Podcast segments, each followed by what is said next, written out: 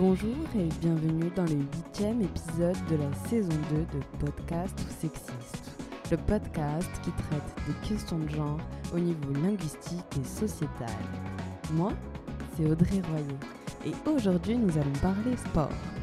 Je suis accompagnée de Eric Erassus, le président de la Fédération sportive LGBT+, de Yves Camuset, judoka et entraîneur du pôle espoir Corse Judo, Joëlle Lemoulic, directrice de l'UNSS Haute-Corse.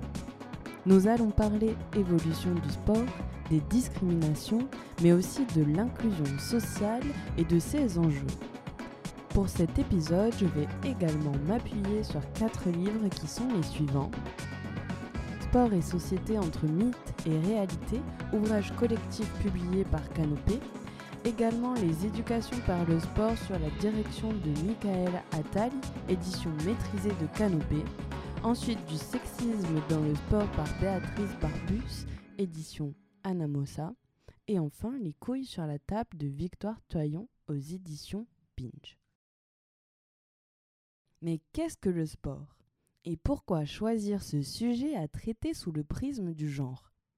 Nelson Mandela avait coutume de rappeler que l'éducation est l'arme la plus puissante que l'on puisse utiliser pour changer le monde. En 2000, il déclare Le sport a le pouvoir de changer le monde, il a le pouvoir d'unir les gens d'une manière quasi unique, le sport peut créer l'espoir là où il n'y avait que du désespoir, il est plus puissant que les gouvernements pour briser les barrières raciales. Le sport se joue de tous les types de discrimination. Avant d'être un espace de compétition et un domaine où s'exerce la performance, le sport est avant tout un puissant outil éducatif. Il existe de multiples dimensions de l'éducation par le sport qui s'adressent avec différents publics comme les hommes, les femmes et autres genres, les personnes en situation de handicap physique ou mental, personnes sans emploi ou en situation de vulnérabilité sociale. Que ce soit à l'école, dans les clubs ou dans les quartiers populaires, le sport possède une belle capacité à faire progresser celui ou celle qui s'y adonne à tous les niveaux physique, intellectuel, social, moral, éthique, etc. C'est à ce titre que le sport mérite aujourd'hui d'être pleinement reconnu comme une pratique sociale et culturelle forte, ayant toute sa place dans une société à la recherche de leviers d'action efficaces pour réduire les inégalités sociales, favoriser l'émancipation et l'inclusion de tous, donner à chacun et chacune les mêmes chances de réussir sa vie. Alors à présent, écoutons nos intervenants et intervenantes se présenter. Moi, je m'appelle euh, Yves Camuset. Je suis directeur technique régional euh, du judo corse et j'ai une autre casquette aussi, étant donné que je suis enseignant euh, en club, au club d'Ajaccio Judo. J'ai encore une casquette, je suis entraîneur du pôle espoir judo corse. Et pour finir, avec la dernière casquette, je suis référent violence régionale dans le cadre du judo. Alors, moi, donc, je m'appelle Joël Lemoulic. J'ai été professeur de PS assez longtemps dans ma carrière. Et là, depuis sept ans, je suis directrice euh, départementale sur la Haute-Corse, UNSS. C'est l'Union nationale du sport scolaire. Pour nous, notre objet est de, on va dire, d'organiser et de développer tout ce qui est activité physique et sportive euh, au sein des établissements et sur notre département. La composante de l'EPS et surtout l'apprentissage aussi de la vie associative par les élèves. Voilà. Donc, euh, si vous préférez, nous sommes une fédération. Nous avons plus d'un million cent mille licenciés sur 5 euh, millions, on va dire, et même plus euh, de jeunes scolarisés. Donc, vous voyez que le rapport est quand même assez important. on est la deuxième fédération française de multisport avec le plus grand nombre de licenciés. donc, pour nous, ce qui est essentiel, c'est que le sport est pour et par les élèves. Voilà, il faut que vraiment euh, on n'est plus que dans un rôle de compétition euh, euh, classique, mais les jeunes s'investissent de plus en plus dans le rôle au sein de l'UNSS. le sport scolaire est au service de dix thématiques différentes. On a la santé, les élèves à besoins particuliers, de handicap ou autres, de la lutte contre la discrimination, de l'éco-responsabilité sur les formations aussi, la mixité, l'interdegré, puisqu'on travaille beaucoup entre l'USEP et l'UNSS dans le cadre du cycle 3, les parents et l'intergénérationnel, et on a aussi le pôle éthique-action. du coup, euh, je m'appelle Eric Arassus, je suis président de la Fédération sportive LGBT, qui est une fédération qui regroupe euh, une soixantaine d'associations partout en France, ben, pas encore en Corse, mais on ne désespère pas d'en avoir une en Corse. Euh, donc, on est essentiellement en région Île-de-France et surtout dans les grandes villes. Donc, on a des assos à, Lille, à Rennes, à Marseille, à Nice, à Bordeaux, à Lyon, euh, à Strasbourg et au Pays Basque aussi. En 2018, on a organisé donc du coup les Gay Games. Alors les Gay Games, le nom, c'est en anglais. Hein. Ça ne veut pas dire que gay en fait, ça veut dire euh, LGBTQIA. Et donc, on a accueilli 10 500 personnes à Paris sous le patronage du président de la République. Donc, c'était un vrai, événement festif, culturel et aussi sportif avant tout. Et plus récemment, on a travaillé beaucoup avec les institutionnels sur du lien avec, là, il y a eu la proposition de la sport qui enfin, elle a été votée très récemment. Et on a œuvré pour, par exemple, on peut se porter partie civile lorsqu'il y a des chants homophobes dans les stades c'est quelque chose qu'on entend parler assez régulièrement. Euh, alors, je ne veux pas cataloguer certains clubs plus que d'autres, mais euh, par exemple, quand on entend euh, si c'est pas Marseillais, tu as un PD ou des choses comme ça, ou Dimitri Payet est un enculé. encore récemment, on a entendu. Alors, attention, je ne catalogue pas que les Marseillais. y a, les Parisiens ne sont pas mieux, les Lillois, les Stéphanois, c'est pareil. Attention, je ne fais pas d'amalgame. mais en tout cas, c'est des choses pour lesquelles on s'est porté, on a œuvré pour pouvoir se porter partie civile. Alors, l'objet, c'est pas de faire de porter plein tout le temps. On a autre chose à faire parce que nous, on est là pour le sport, mais c'est vraiment que ces insultes dans les stades cessent en fait. Parce que ça, aujourd'hui, c'est plus d'actualité en fait. Euh, PD, enculé, tout ça, c'est des insultes qui sont passées dans le droit commun, certes, mais en fait, euh, euh, moi, je vous insulte pas, je vous traite pas de salope aujourd'hui, donc voilà, il faut qu'on se respecte aussi dans les stades, quoi. Comment au quotidien, sur le terrain, des enseignants et enseignantes font passer des valeurs humaines et sociales à travers la pratique de leur discipline pour inciter les élèves à des comportements plus éthiques dans les activités physiques notamment? On va donc se pencher sur la pratique et l'enseignement du sport collectif avec le programme Éthique Action. On va comprendre l'utilité des associations LGBT friendly et parler inclusion avec la pratique du judo. Alors Joël, que représente ce volet éthique action? Disons que l'éthique action, c'est le sport scolaire au service du parcours citoyen du jeune. Donc on est parrainé par le Sénat. Il y a cinq thématiques différentes. La discrimination à travers le racisme, l'homophobie, le sexisme, le harcèlement, les violences. L'égalité filles-garçons, éco-responsabilité santé bien-être, par exemple, à travers les problématiques du dopage ou autres, et sport, partage, inclusion. Alors, au niveau de ce, prix éthique action, euh, une AS décide avec un groupe d'élèves de prendre un, des, cinq thématiques, de faire un projet sur l'année dans l'établissement aussi, hein, ça ne reste pas que dans le sein de l'association sportive, et propose donc un projet avec un film. Ils sont sélectionnés. Cette année, sur chaque thématique, il y a eu à peu près entre 25 et 40 dossiers. Et on retient trois dossiers par thématique. Et donc, on rassemble ces trois, dossiers, ces trois associations sportives dans les différentes thématiques au Sénat. Cette année, ce ne sera pas le Sénat parce qu'on a. Et il y a un, prix qui est remis euh, à ces trois associations par thématique euh, à l'Assemblée nationale. Voilà. Et cette année, euh, on est assez content puisque sur la Haute-Corse, nous avons euh, parmi euh, le, sur le harcèlement et violence, une association sportive de Haute-Corse qui a été sélectionnée dans les trois associations, donc qui va monter à l'Assemblée nationale, qui a fait une chorégraphie sur la thématique sur la violence sur les femmes et disons le nombre de jeunes femmes qui ont disparu sous le coup de leur conjoint. Pourquoi a-t-on besoin aujourd'hui, en 2022, d'associations LGBT friendly, Eric En fait, euh, nous, on est parti du constat que, euh, en fait, un jour, on aimerait ne plus exister. Ça serait trop bien. Si on n'avait plus le besoin d'exister, ça veut dire qu'il n'y ait plus de discrimination. On est parti de ce constat-là, donc c'est un peu le, phénomène inversé. C'est-à-dire que, alors attention, on ne va pas vous demander, euh, par exemple, si vous voulez venir un jour dans notre association, on ne va pas dire est-ce que tu es lesbienne, bi, trans, gay? En fait, on s'en fout en vrai. On ne demande pas l'identité de genre aux gens quand ils viennent. On a aussi des hétéros. C'est l'une des questions euh, qu'on a euh, au ministère souvent. Est-ce que vous êtes en, en, non-mixité? En fait, en vrai, on s'en fout de la non-mixité ou pas. Euh, c'est hyper important pour nous de ne pas juger les gens. On est extrêmement bienveillant et accueillant. D'ailleurs, des fois, on est obligé de reprendre parce que il n'y a pas très longtemps, dans une asso de volée chez nous, là, à Paris, il y a aussi des discriminations sexistes. En fait, le, même sexisme qui existe dans la société tous les jours, moi, ça m'avait vraiment heurté. Les, personnes lesbiennes étaient maltraitées par les personnes gays, donc c'est ce sexisme qui, qui, se reproduisait. Alors, pour, pour revenir à, la, à, votre question, en fait, pourquoi on a besoin d'avoir des assos LGBTQIA ben, En fait, c'est pour, pour faire de la sensibilisation, pour former et aussi pour se sentir en, en sécurité, en fait, parce que des fois, quand on est dans une asso, quand on est le, seul PD ou la seule lesbienne, la seule personne trans dans une asso, des fois, on est victime de discrimination et c'est hyper difficile, en fait, au de faire, parce que le sport, c'est un lien social, au de véhiculer des valeurs et de sentir épanoui, si en plus on doit se sentir une deuxième fois discriminé, ben, autant rester chez soi et, ne rien faire en vrai.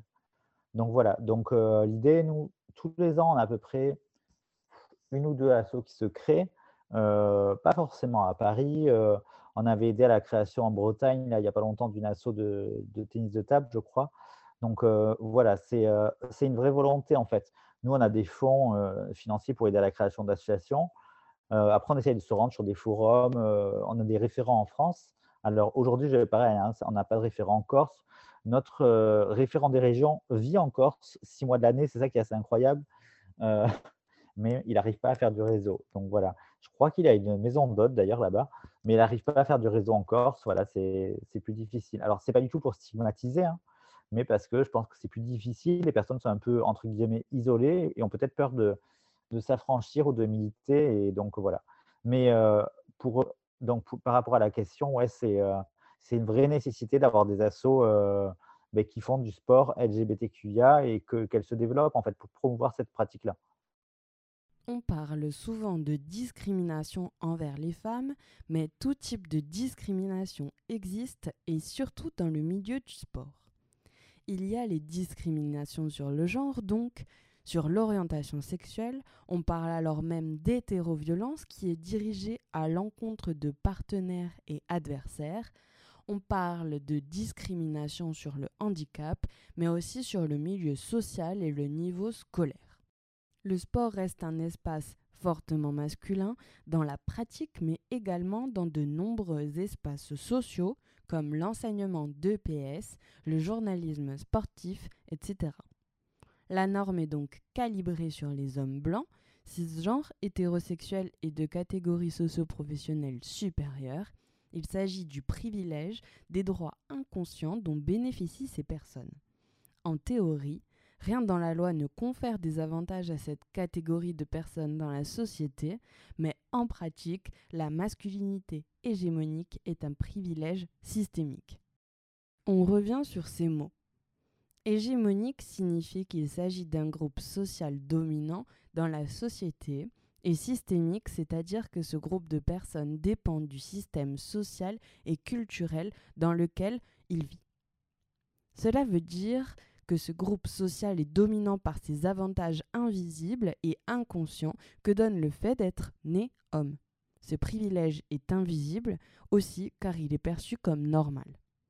Donc si l'on n'est pas dans cette norme masculine standard, on est discriminé, on n'a pas de, de privilège et on doit redoubler d'efforts si l'on souhaite être accepté mais cela ne fait pas de mal qu'aux femmes et aux autres catégories sociales discriminées, mais cela fait aussi du mal aux hommes eux-mêmes. Yves, le judo est réputé pour être un sport très inclusif. Comment a-t-il évolué en 30 ans? Alors le judo euh, euh, a énormément, euh, évolué, hein, puisqu'il a fait évoluer ses pratiques. Ses pratiques. alors la plus grosse évolution peut-être du judo, euh, c'est sur la partie féminine. Voilà. En 1988, euh, euh, aux Jeux Olympiques, les filles n'étaient pas présentes. Hein. C'était un sport de, démonstration à, Séoul. Et c'est devenu donc un, sport olympique féminin, j'entends, en 1992. Rapidement, on a des féminines des équipes de France qui se sont distinguées qui sont distingués de par leurs résultats, de par leur punacité et de par leur avancée. Et donc du coup, la richesse de cette équipe de France a fait fleurir de, nouveaux talents et est devenue complètement une partie intègre, du judo. Ce qui n'était pas le cas auparavant. Les féminines pratiquaient, mais pour moi étaient un peu plus relayées au, second plan, étant donné qu'elles n'étaient pas sur les mêmes égalités. Voilà, donc euh, l'olympisme euh, a été euh, un vecteur de, de, chance, mais d'égalité surtout, pour nos féminines.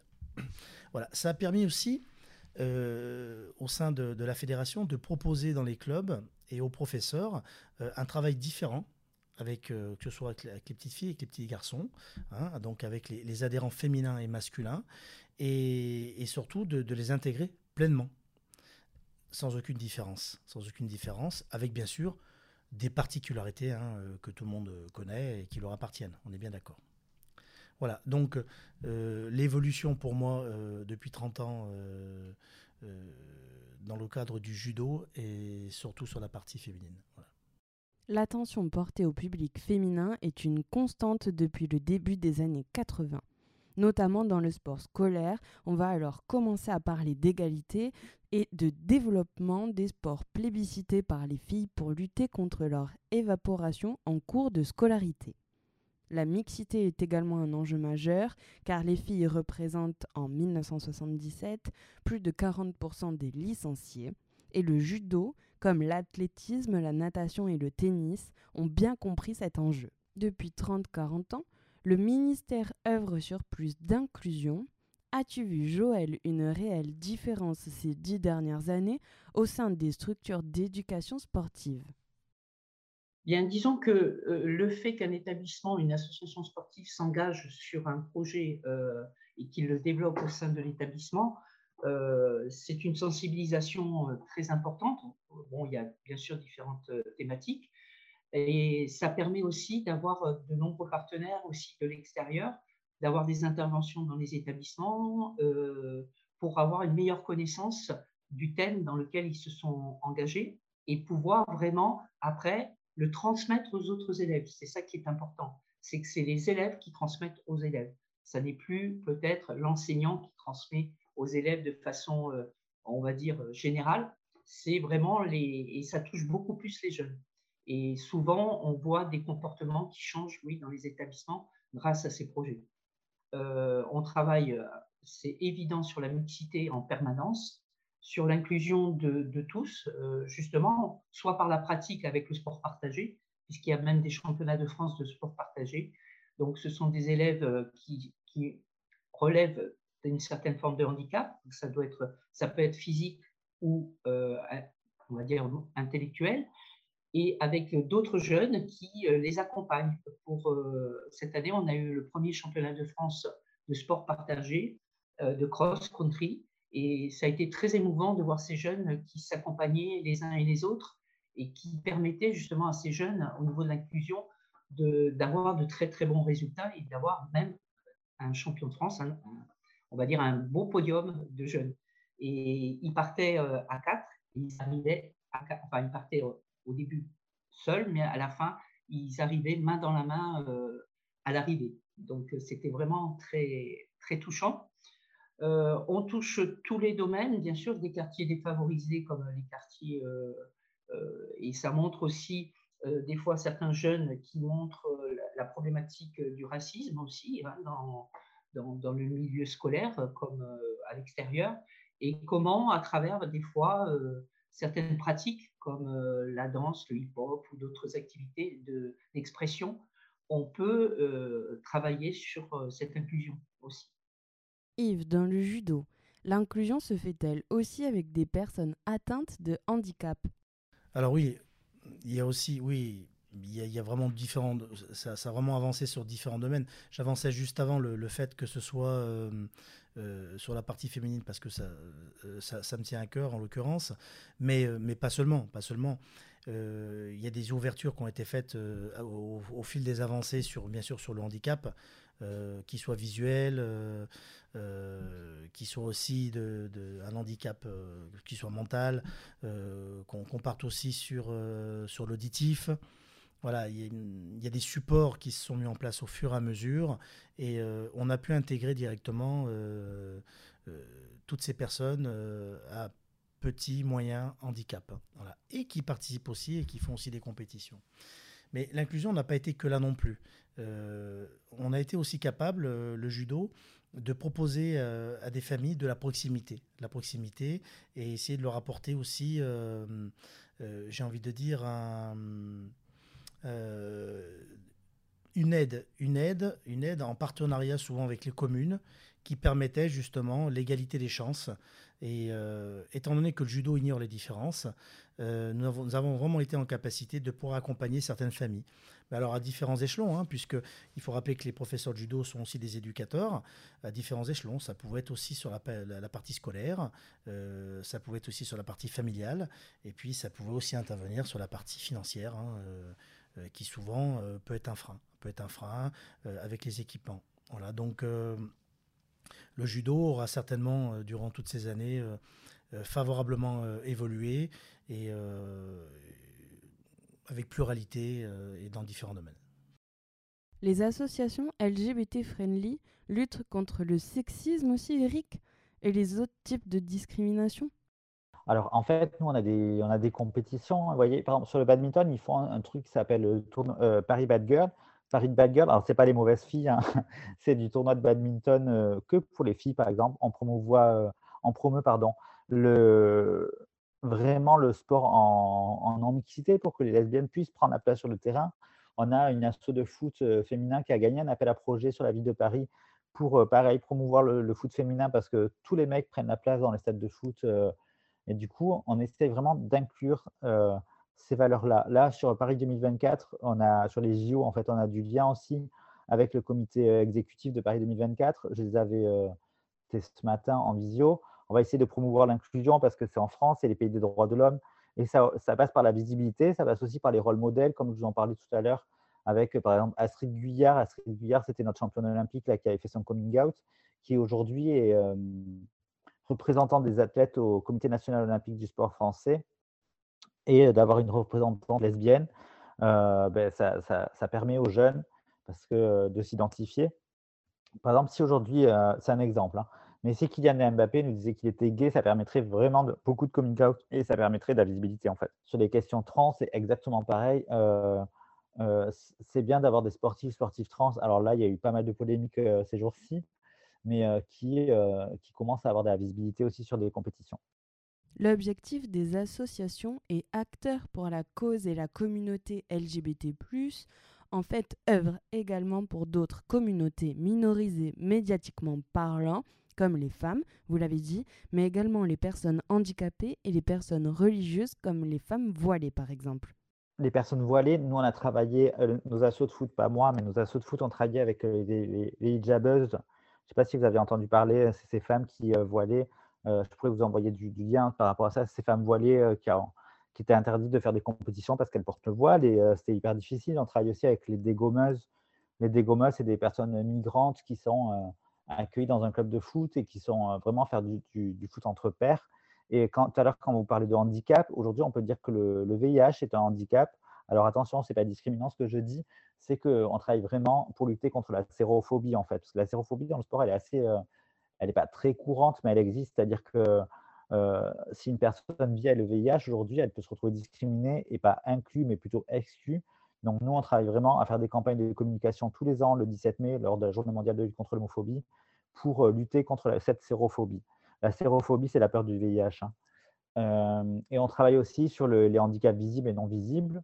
Euh, donc, on a des personnes qui sont sourdes et malentendantes et qui en plus sont LGBT. Donc, comme je le disais tout à l'heure, c'est cumuler des handicaps ou des discriminations. donc voilà, on essaie de faire des campagnes de sensibilisation tous les ans. Donc, on reçoit des fonds de financement de, de la délégation interministérielle de la, lutte contre l'antisémitisme et la lutte contre l'homophobie, la DILCRA, qui travaille aussi avec la Corse. Donc euh, voilà, il y a un référent dans chaque, euh, chaque région et euh, tous les ans, on soumet des, des projets pour, pour visibiliser, visibiliser ces, ces, handicaps en fait et apporter de la, un peu de médiatisation aussi. Et contre la transphobie, comment pouvons-nous œuvrer pour plus d'inclusion? En vrai, on s'en fout de sa binarité. Euh, qu'elle soit homme ou femme, en fait, c'est euh, c'est ce que la personne souhaite être. Nous, vraiment, on s'en fout. On est, euh, si, vous, on est considéré, si les personnes sont non binaires, en fait, on n'a pas de. On essaie dans nos formulaires, il y a pas mal de d'associations qui travaillent sur ça aussi, de ne pas avoir le genre. En fait, si vous genrez en, homme ou en femme, ça, on s'en moque. En fait, si vous voulez être non-binaire, c'est comme ça. La société évolue. Si vous regardez, il n'y a pas très longtemps, il y a des articles qui sont sortis il, y a, il, y a, moins de quelques semaines pour dire qu'aux États-Unis, il y a 16% de personnes qui se considèrent comme non-binaires. Alors, des fois, les États-Unis sont un peu avant-gardistes. Peut-être qu'en France, aujourd'hui, on n'est peut-être pas très, très loin de ces données-là, je ne sais pas. Il n'y a pas eu d'enquête par rapport à ça. Nous, on va y travailler très bientôt, parce qu'on a gagné un appel à la projet sur ça. Donc, nous, on a écrit en 2000, 2014, du coup, une première charte sport et trans. C'est une charte qui est pratico-pratique. En fait, on explique que si on a besoin d'un troisième vestiaire par rapport à cette binarité, c'est-à-dire que quand il y a deux équipes, si une personne trans a besoin d'avoir un vestiaire pour elle ou pour lui, pour se retrouver, ben voilà, il faut que les, gardiens de gymnase, de salle de sport, de piscine, de, de stade leur procurent un troisième, un troisième gymnase. Pareil sur la signalétique, on ne met pas des, écriteaux hommes, femmes ou avec un logo représentant une personne homme ou une personne femme. En fait, des fois, il suffit juste d'enlever cette signalétique et comme ça, il y a moins de binarité. Euh, pareil dans ce que je vous disais par rapport au formulaire et pour revenir sur les compétitions, ce que vous évoquez en préambule, sur les Jeux Olympiques, j'ai toujours un doute c'est Pékin ou Tokyo, parce qu'il y a eu les deux fois à la suite euh, récemment. Euh, le CIO, donc le Comité international olympique, avait autorisé une personne néo-zélandaise à concourir en haltérophilie. En l'occurrence, c'est un contre-exemple à ce que vous étiez en train de dire, parce qu'elle n'a pas gagné, et donc euh, j'ai envie de dire tant mieux, parce que ça montre qu'en fait, elle était ni dopée avec les, hormones, parce que les personnes trans, donc je ne suis pas concerné par la question trans, mais je suis une personne alliée puisque nous avons autour de nous pas mal de personnes trans, donc je me suis formé sur ce sujet-là que je ne maîtrisais pas au début. Donc voilà, pour revenir à, la personne là qui faisait de l'haltérophilie, elle a concouru, elle avait été sélectionnée par son pays, par la, je crois que c'était la Hongrie si je ne me trompe pas, et mais en fait elle n'a pas eu la médaille olympique. Donc ça montre bien que les personnes trans, que malgré leur transition, en fait elles ne sont pas sur soit très fortes ou, euh, surdopées, puisque même si elles prennent des compléments hormonaux pour euh, trouver le genre qui leur convient, c'est pas pour ça qu'elles sont meilleures. Nous, en France, on a euh, Alexia Serenis en rugby qui, joue à, à Lens, donc c'est haut niveau de rugby féminin. Alexia, aujourd'hui, elle n'est pas plus forte que les autres, quoi. elle n'est pas, plus forte que ses coéquipières. Par contre, elle subit des discriminations régulièrement sur le terrain. Bon, elle joue deuxième ou troisième ligne, j'ai toujours un doute. Je l'ai vu la semaine dernière, Alexia mais c'est pas pour ça qu'elle est plus forte. Et alors, l'idée, peut-être qu'un jour elle sera, elle est sélectionnable en équipe de France, mais ça veut dire que les fédérations doivent travailler sur ces sujets-là, pardon. Alors, la fédération de rugby a vraiment, c'est la première fédération avec celle de roller derby à avoir travaillé pour inclure les personnes trans dans leur règlement. Donc, c'est bien qu'en France, il y ait des choses qui sont en train de passer. Je sais que la fédé de handball et de volley sont en train d'y travailler aussi, et de basket aussi, les trois sont en train d'y travailler mais ça veut dire qu'il faut accepter les personnes trans dans leur règlement. Donc ça fait débat. Nous, on est, pour, clairement, on est pour. Le ministère des Sports a donné une première, un premier accord. Voilà. Maintenant, la, question, c'est la compétition. Comment ça se passe sur les compétitions? Dans quel, dans quel genre on les classe? Est-ce qu'on les classe en genré ou non genré? Voilà. Il y a plein de questions derrière. Et il y a aussi, je ne sais pas si vous avez entendu parler de Casper Seremia, qui, était une, qui est une femme qui a concouru, en, enfin, elle est toujours en, en activité. Hein. Mais souvent, elle se fait recaler lors des compétitions parce qu'elle a trop de testostérone, alors que c'est une personne qui est hétéro, hein, mais qui a produit trop de testostérone avec le sport. Et du coup, souvent, elle se fait déclasser parce que les gens sont persuadés qu'elle est dopée, alors qu'elle n'est pas du tout dopée. Donc, il y a un sujet, en effet, avec des hormones qu'il faut qu'on travaille à l'Agence française du contrôle dopage. Mais aujourd'hui, euh, voilà, inclure les personnes trans, en fait, c'est vraiment euh, lutter contre les discriminations aussi et promouvoir euh, bah, le genre que les personnes souhaitent. En fait. Pratiquer une activité sportive en communauté, c'est aussi développer des relations sociales entre personnes en situation de handicap et personnes valides, entre personnes de toute orientation sexuelle et de tout genre. On distingue alors plusieurs niveaux d'inclusion. Le premier, c'est l'inclusion physique, quand des personnes se côtoient dans un même lieu. Le deuxième, c'est l'inclusion fonctionnelle, lorsque les ressources disponibles, les équipements, sont utilisés conjointement. Le troisième, c'est l'inclusion sociale, dès lors que s'engage un processus de création et de renforcement des relations et des liens entre les individus qui fondent un sentiment de faire naturellement partie du groupe. Dans le cadre du handicap, pour réellement parler d'inclusion du public atteint de handicap, on ne doit pas se focaliser sur les déficits de cet individu, mais plutôt sur ses capacités. Négliger ses capacités et ses façons de les mobiliser nourrit une représentation stigmatisante et marginalisante de ces personnes. Il est alors convenu de se défaire des cases dans lesquelles on nous place pour reconnaître les singularités de chacun et chacune. On appréhende le sujet dans sa singularité propre. L'attention aux différences est nécessaire pour s'adapter à tous les publics, mais à trop s'y attacher, on risque de ne voir que des besoins particuliers et de méconnaître les besoins partagés. Pour les femmes, c'est à peu près la même chose. On les traite comme inférieures car on sous-entend que le sport est par essence masculin. Dans le sport scolaire, a longtemps persisté la vision et la considération différente des genres, à la fin du XIXe siècle, les femmes sont envisagées comme naturellement plus faibles que les hommes. De plus, elles possèdent des qualités physiques spécifiques telles que la grâce, la souplesse, alors que les hommes sont associés à la force. L'enseignement sportif scolaire, à l'époque, prend en compte la différence supposée entre les genres. Cette logique conduit alors le plus souvent à définir une éducation physique des filles amoindrie au regard de celle des garçons, avec des possibilités d'exercice moins nombreuses, moins de répétitions, moins d'intensité, et ce notamment à partir de la puberté, période à laquelle le corps des filles doit être entièrement consacré à la fonction reproductive. Ces stéréotypes ont la vie dure et sont bien intériorisés par chacun d'entre nous et par notre entourage, si bien qu'ils ont une réelle influence sur nos comportements au moment même où ils sont en situation. Par exemple, les femmes qui ont intériorisé leur infériorité ont tendance à produire des performances inférieures à celles qu'elles pourraient réaliser.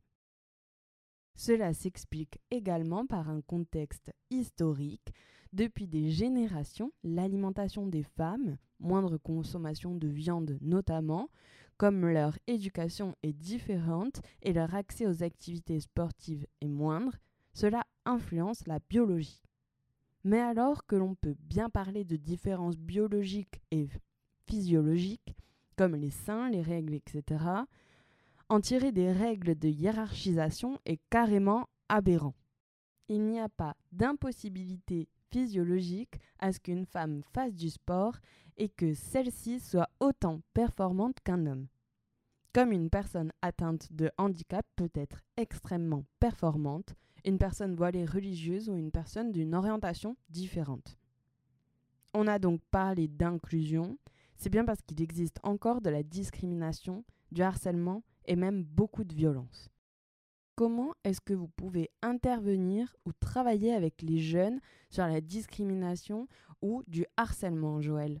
Je vais vous présenter un petit peu comment on a procédé justement avec la gendarmerie euh, au niveau des ateliers que l'on a mis en place. On avait fait quatre, quatre ateliers. Donc, il y avait euh, deux gendarmes qui animaient chacun un atelier et deux athlètes de haut niveau qui eux-mêmes euh, animaient les deux autres ateliers. Il y avait un atelier sur l'homophobie, un atelier sur le harcèlement moral et physique. Ça pouvait être l'entraîneur, le dopage, toutes ces formes-là. L'humiliation et le bizutage, on a souvent, euh, euh, on oublie un peu souvent euh, au niveau du bizutage, d'informer les jeunes qu'est-ce que c'était que le bizutage, etc. L'humiliation aussi que l'on peut, disons, transmettre à travers tous les réseaux sociaux. Et qui est de plus en plus euh, dramatique, on s'en rend de plus en plus compte. Et le harcèlement et abus sexuels, le, dernier point euh, qu'on a également abordé. Et ce sont les jeunes qui ont transmis des mots euh, par rapport aux thématiques. Et on a essayé de faire une analyse de chaque thématique, de manière que les jeunes, après, puissent les transmettre, enfin, les évoquent aux autres jeunes. Et à partir de l'analyse, quelles solutions? Alors, les solutions, euh, c'est savoir dire non, avoir conscience qu'on n'est pas en faute quand on est harcelé ou autre chose, savoir qu'on a le droit d'être protégé et savoir qu'il y a des gens qui sont à notre écoute. Alors, bien sûr, soit des adultes, soit euh, des parents, des amis, des professeurs, parce qu'on peut même s'adresser à un professeur quand on subit euh, un harcèlement quelconque, une infirmière, un entraîneur de confiance, mais on est parti aussi sur euh, trois, trois aspects. Je suis victime, donc si je suis victime, ce que l'on subit, on a vraiment insisté sur le fait que c'est interdit par la loi, leur montrer qu'ils ne sont pas responsables aussi. Donc, qu'il faut qu'ils apprennent à dire non aussi, euh, selon. Ne pas s'isoler, au contraire, et parler. Si je suis témoin, par contre, d'un harcèlement, qu'on s'est confié à moi ou euh, en tant qu'adulte ou une autre personne, c'est être solidaire de la victime, euh, lui dire que c'est interdit par la loi aussi, et accompagner la victime vers un adulte. Et si elle refuse complètement d'être accompagnée, euh, d'aller vers un adulte, soi-même peut-être contacter un, adulte pour aider cette victime euh, à se sortir de, cette situation. Quoi. Et je suis, si je suis l'auteur, on a travaillé aussi avec la gendarmerie, entre autres, sur toutes les pénalités qu'on pouvait encourir en fonction euh, des différents types, euh, soit le bizutage, soit le harcèlement euh, moral, physique ou même sexuel éventuellement. Voilà. Donc les jeunes, vraiment, on a travaillé sur ces aspects-là. toutes les réflexions sont venues à partir des questionnements qu'on a fait, mais les réponses, c'est vraiment les jeunes qui les ont apportées.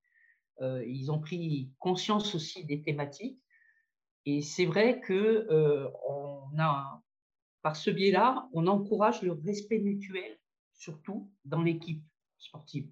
Voilà, on, est une équipe, on doit se soutenir, euh, surtout quand il y a ce type de harcèlement sur une, victime au sein de l'équipe. Voilà. Et ce qui est le plus positif euh, dans tout ça, c'est que ça encourage la libération de la parole. Euh, pour les, lorsqu'on a été aussi avec, avec l'association Colosse au pied d'argile, on a eu des jeunes qui ont parlé après, donc qu'ils avaient subi des, harcèlements, et ça permet de faire un signalement, d'avoir un suivi psychologique, d'apporter justement les gens qui peuvent répondre à toutes leurs questions et les aider à se reconstruire. C'est surtout ça aussi qui est important, c'est apprendre à se reconstruire grâce euh, à, cette façon de parler, de pouvoir s'exprimer et à travers le sport, entre autres, de se reconstruire aussi à travers une équipe. Tous ces comportements sexistes, homophobes, validistes ont des conséquences sur les individus. Une enquête de l'INSEE réalisée en 2003 montre que 39% de celles qui ont avoué avoir été victimes de comportements intolérables en raison de leur genre, de leurs origines ou de leur situation professionnelle ou autre considèrent que cela a eu des répercussions sur leur vie qui peuvent être aussi bien matérielles, professionnelles que relationnelles ou bien encore psychologiques. Il s'agit bien de violences qui sont exercées sur ces individus. Yves, tu es référent qui agit contre les violences au niveau régional pour le judo. Qu'est-ce que cela implique? Pourquoi est-ce que l'on est arrivé à devoir identifier des personnes référentes qui luttent contre la violence dans le milieu sportif alors ça implique, euh, beaucoup de choses. Pour l'instant, euh, on est un petit peu plus en observation parce que c'est des, sujets qui sont très délicats. Euh, ma vocation première, c'est de, faire de, l'information et de la prévention. Voilà, auprès des clubs, auprès des adhérents, auprès des dirigeants, afin d'éviter toute dérive, toute dérive euh, qui puisse intervenir ou qu'elle soit grave ou anodine. Voilà, donc on peut, on peut, on peut expliquer avec simplicité et sous forme de fascicule les bonnes tenues à avoir d'un point de vue général au sein d'un club. Mais pas qu'au sein d'un club, c'est aussi porter, le, porter la parole à, à, des parents qui souvent, des fois, sont ne sont pas, ne sont pas informés, ne sont pas informés de ce qui peut se passer, euh, euh, pas que dans les clubs, mais aussi à l'école, mais aussi de partout, de partout.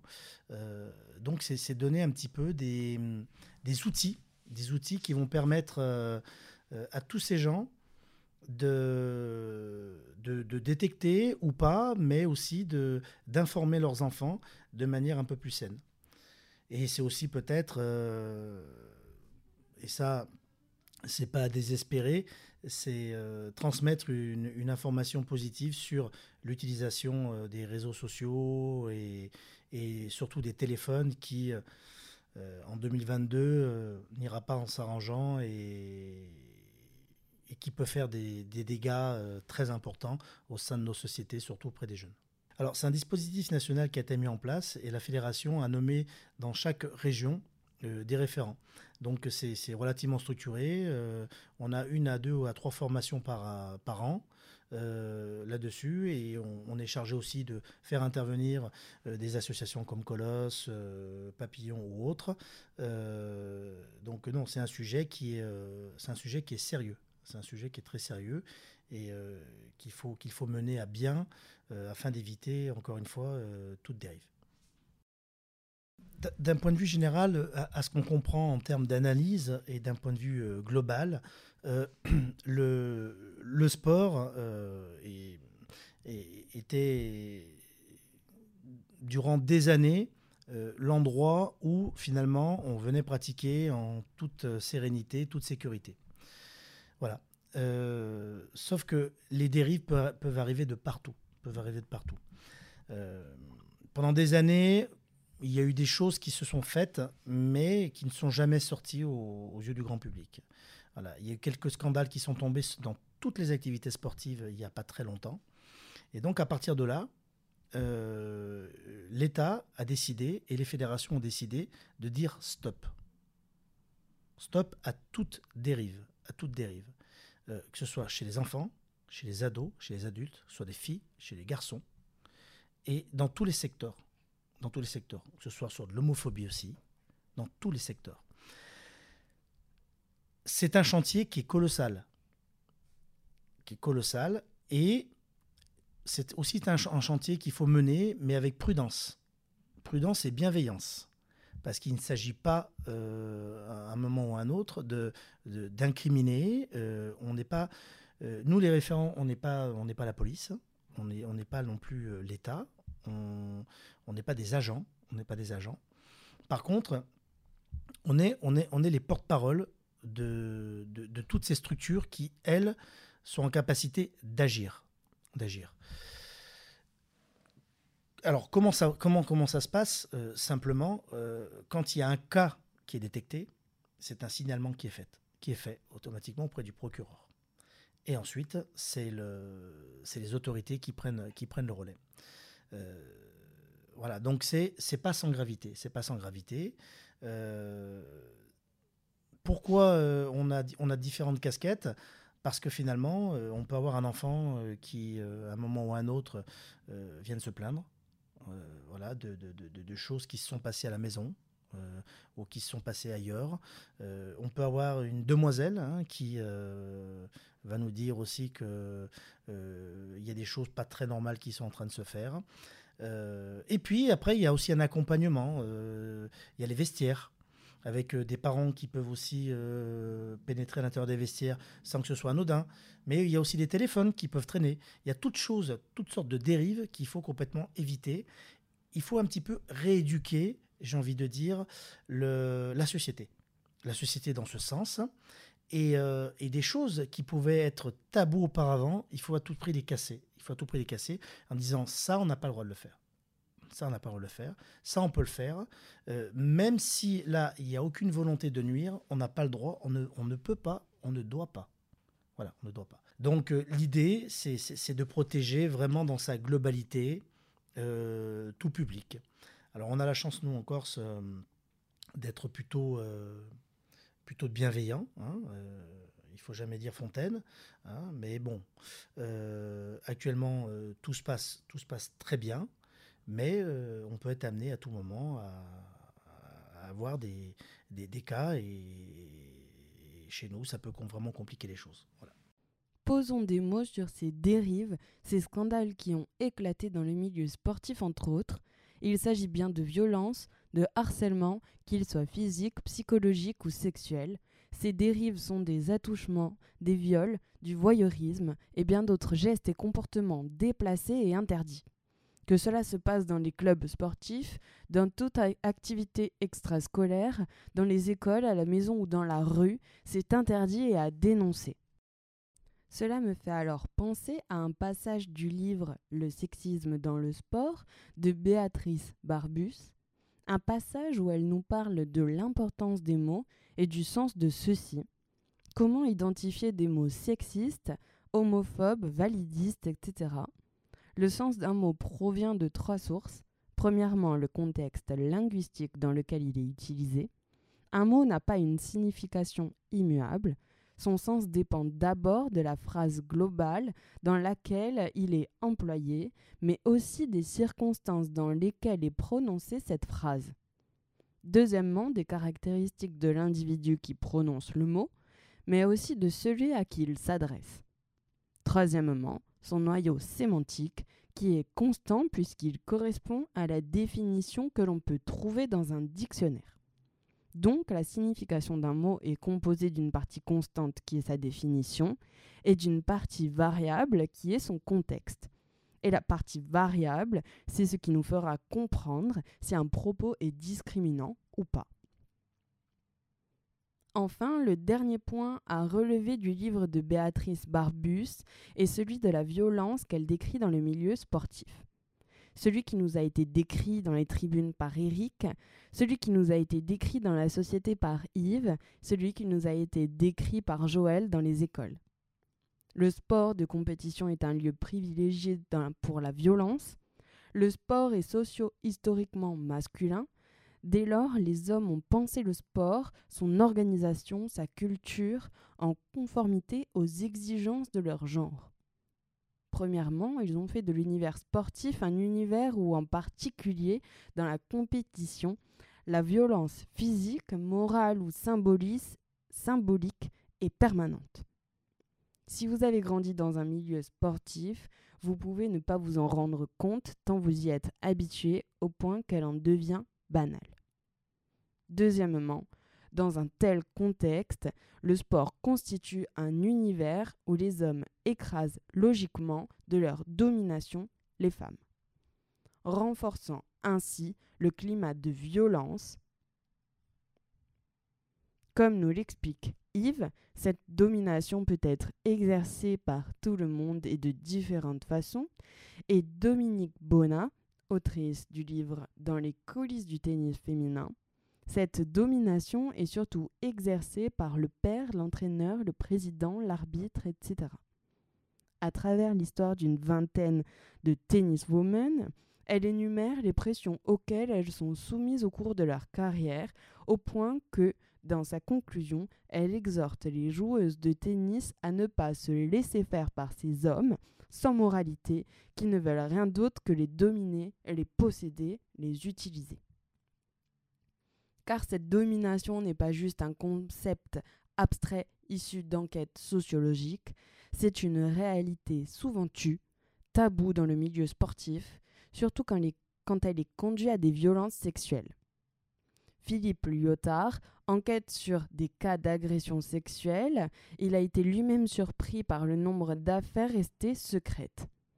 On apprend dans son enquête que les filles sont plus touchées que les garçons, qu'elles sont victimes en général des, des, agissements les plus graves et que les agresseurs qui proviennent essentiellement de leur entourage sportif sont à plus de 80% des hommes.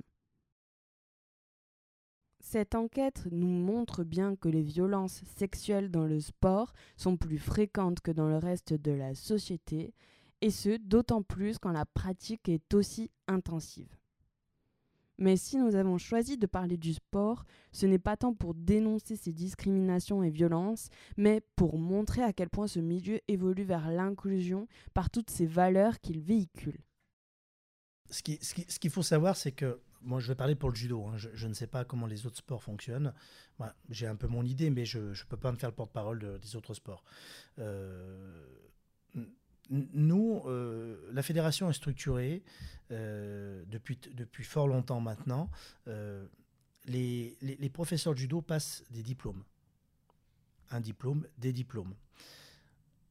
Un bon professeur de judo, c'est avant tout un éducateur. Un éducateur. Et donc, lorsqu'on est éducateur, on a la bienveillance, d'un point de vue global et d'un point de vue général. Alors qu'est-ce que c'est la bienveillance? C'est être en capacité de pouvoir accompagner différents élèves à tous les échelons de la société, et surtout dans le cadre du sport et sur le tatami. Donc je m'explique on doit être en capacité de détecter un enfant qui est hyperactif et on doit être capable de l'accompagner sur un tatami de manière à ce qu'il fonctionne avec les autres sans, différenciation. Voilà. On peut avoir un enfant qui est aveugle, qu'on insère directement au sein du cours classique, de manière à ce que ça devienne une richesse, sans que ça devienne ni une tare pour cet enfant, et encore moins pour les autres. Voilà ce que c'est. Voilà ce que c'est un professeur. Ça peut être euh, un enfant qui est réservé, euh, qui, euh, qui est hésitant. Ça peut être un enfant qui a un problème au niveau du langage. Et puis ça peut être des enfants qui sont euh, qui, qui n'ont rien de, de, particulier, qui sont des enfants et qui doivent être canalisés à un moment ou à un autre. Alors c'est vrai que nous le judo, on, est régi par un code moral, hein, donc on est un art martial et on, on, a un peu plus de facilité que, peut-être d'autres sports pour pouvoir euh, traiter de certaines pathologies ou traiter de, certains problèmes que, certains enfants, en l'occurrence, peuvent rencontrer euh, durant, euh, leur jeunesse. Voilà. voilà. D'ailleurs, d'ailleurs il y a souvent des accompagnements qui sont faits, des points qui sont faits avec les parents par timidité, certains vont rien vous dire, on va le détecter, ensuite on va mettre en place un travail. Et puis il y en a d'autres qui directement euh, vous appellent en disant écoutez, j'ai tel problème, euh, comment peut-on faire? Voilà. Après, on a le corps médical aussi qui, euh, qui nous recommande. Le corps médical qui nous recommande souvent, et des parents arrivent en disant ah, J'ai vu mon médecin, il m'a parlé du judo, il m'a dit que ce serait très bien. comme souvent, on parle de la natation aussi pour faire. pour les scolioses. Donc, donc à partir de là, oui, on, est référencé et puis euh, euh, c'est vrai qu'on est acteur. Euh, on peut on peut dire qu'on est, on est des acteurs incontournables de, de, la société et que ce soit de la petite enfance jusqu'à jusqu'à plus de 77 ans, comme dirait la chanson. Quelles sont les grandes valeurs du sport qu'il serait bien de généraliser? Eh bien déjà suivre des règles. Il y a des règles sportives donc, euh, on est dans un cadre euh, où on doit respecter les règles, et donc là, c'est le respect de la loi. On travaille beaucoup sur donc euh, la tolérance aussi de la différence, parce que on n'est pas tous de très haut niveau, ou on n'est pas tous pas bons, surtout au niveau du sport scolaire. donc, il y a cette forme de tolérance et surtout l'entraide et l'esprit d'effort collectif ou individuel, bien sûr, mais même dans les sports individuels, euh, euh, souvent maintenant on est en, mixité. Je vous donne un exemple, badminton. Euh, pour aller sur un championnat en badminton, maintenant, c'est de la mixité et on est minimum 4. Alors qu'on pourrait penser que ça n'est qu'un sport individuel. Mais il y a le sport individuel, donc le, rapport compétition l'un contre l'autre, mais après c'est deux contre deux, une fille contre fille, garçon contre garçon, fille contre garçon, ainsi de suite. Donc vous voyez qu'on on, oriente de plus en plus euh, les pratiques sur euh, la mixité, l'acceptation de l'autre. Euh, je vous ai dit la tolérance. voilà, il y a beaucoup, beaucoup de valeurs à travers le sport et surtout d'autant plus le sport scolaire. L'une des solutions, alors, Eric, serait de former des équipes en fonction du niveau, sans prendre en compte le genre, le handicap ou d'autres caractéristiques marginalisées. Exactement, c'est la mixité, c'est la diversité. C'est la diversité.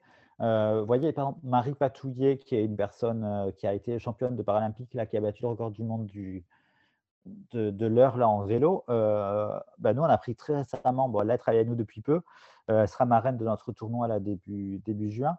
Marie Patouillet, c'est une personne lesbienne qui est en situation de handicap, en l'occurrence, elle dira son handicap si elle le souhaite, mais voilà, et qui est championne, championne paralympique de, de cyclisme.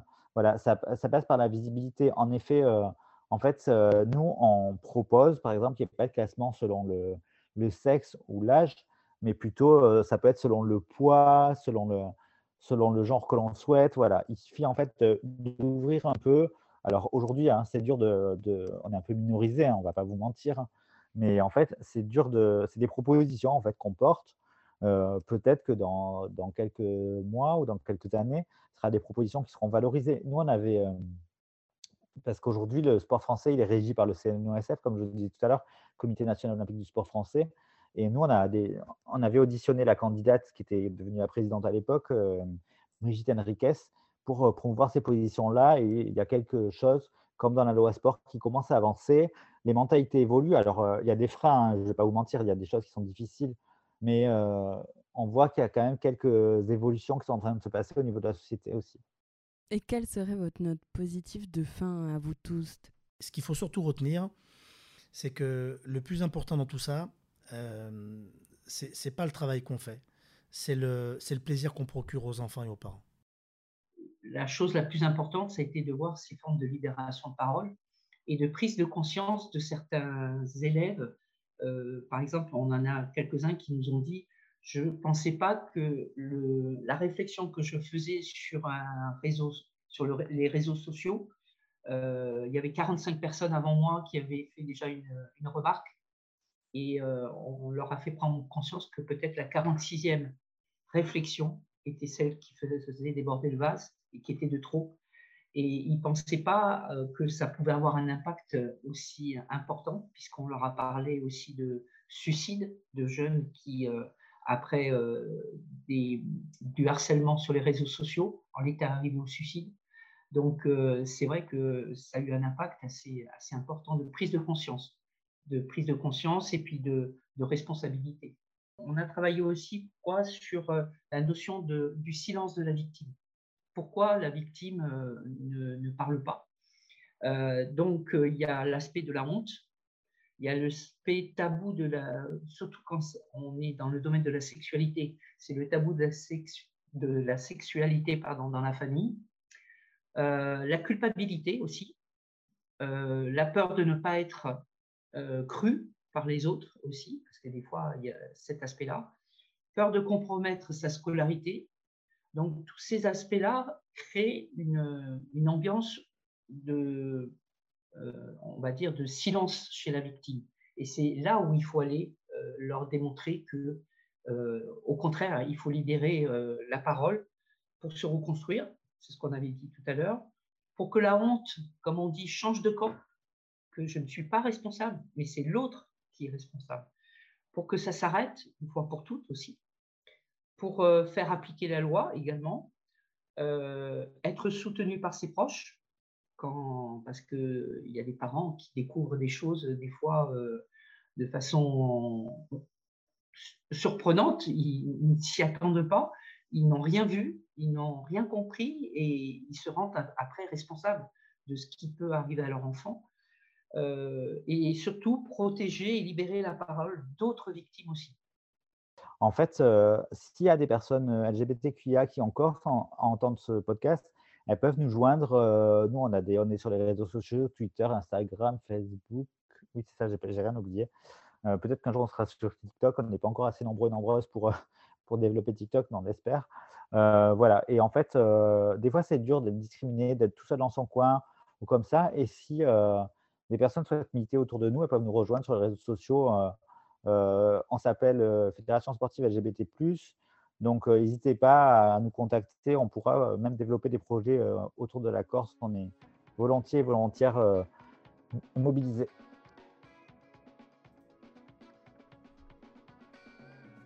On pourrait encore parler longtemps de sport, notamment des politiques de ville dans les quartiers prioritaires, politiques orientées pour des personnes aux revenus modestes. On pourrait parler des espaces dans les villes et dans les écoles et comment ces espaces sont financés et à qui ils profitent. Comment sur le terrain de l'éducation par le sport on accède à la citoyenneté. Mais peut-être que cela fera l'objet d'un prochain épisode. Alors ce que l'on doit retenir, c'est que le sport n'est pas une fin mais un moyen d'éducation. Il doit être inclusif et concerner tous les élèves tout en leur proposant des supports qui plaisent et s'adaptent à chacun et chacune. Le sport développe des qualités morales et réinvestit des citoyens et citoyennes dans la vie sociale. C'est un droit pour chacun et chacune de s'épanouir pleinement et d'avoir la possibilité de devenir un membre de la société accepté et agissant. Avec le sport, on transmet des notions de droit et de devoir pour une vie pacifiée en société et dans sa communauté de proximité. S'y greffe la lutte contre les inégalités et les discriminations de toutes sortes en prenant en compte les dimensions culturelles pour respecter ces différences et ces particularismes liés au genre, aux minorités, au handicap. Ces trois éléments, politique, social, culturel, s'inscrivent dans la vision élargie de la citoyenneté. C'est que le sport émancipe des femmes et permet leur ascension sociale.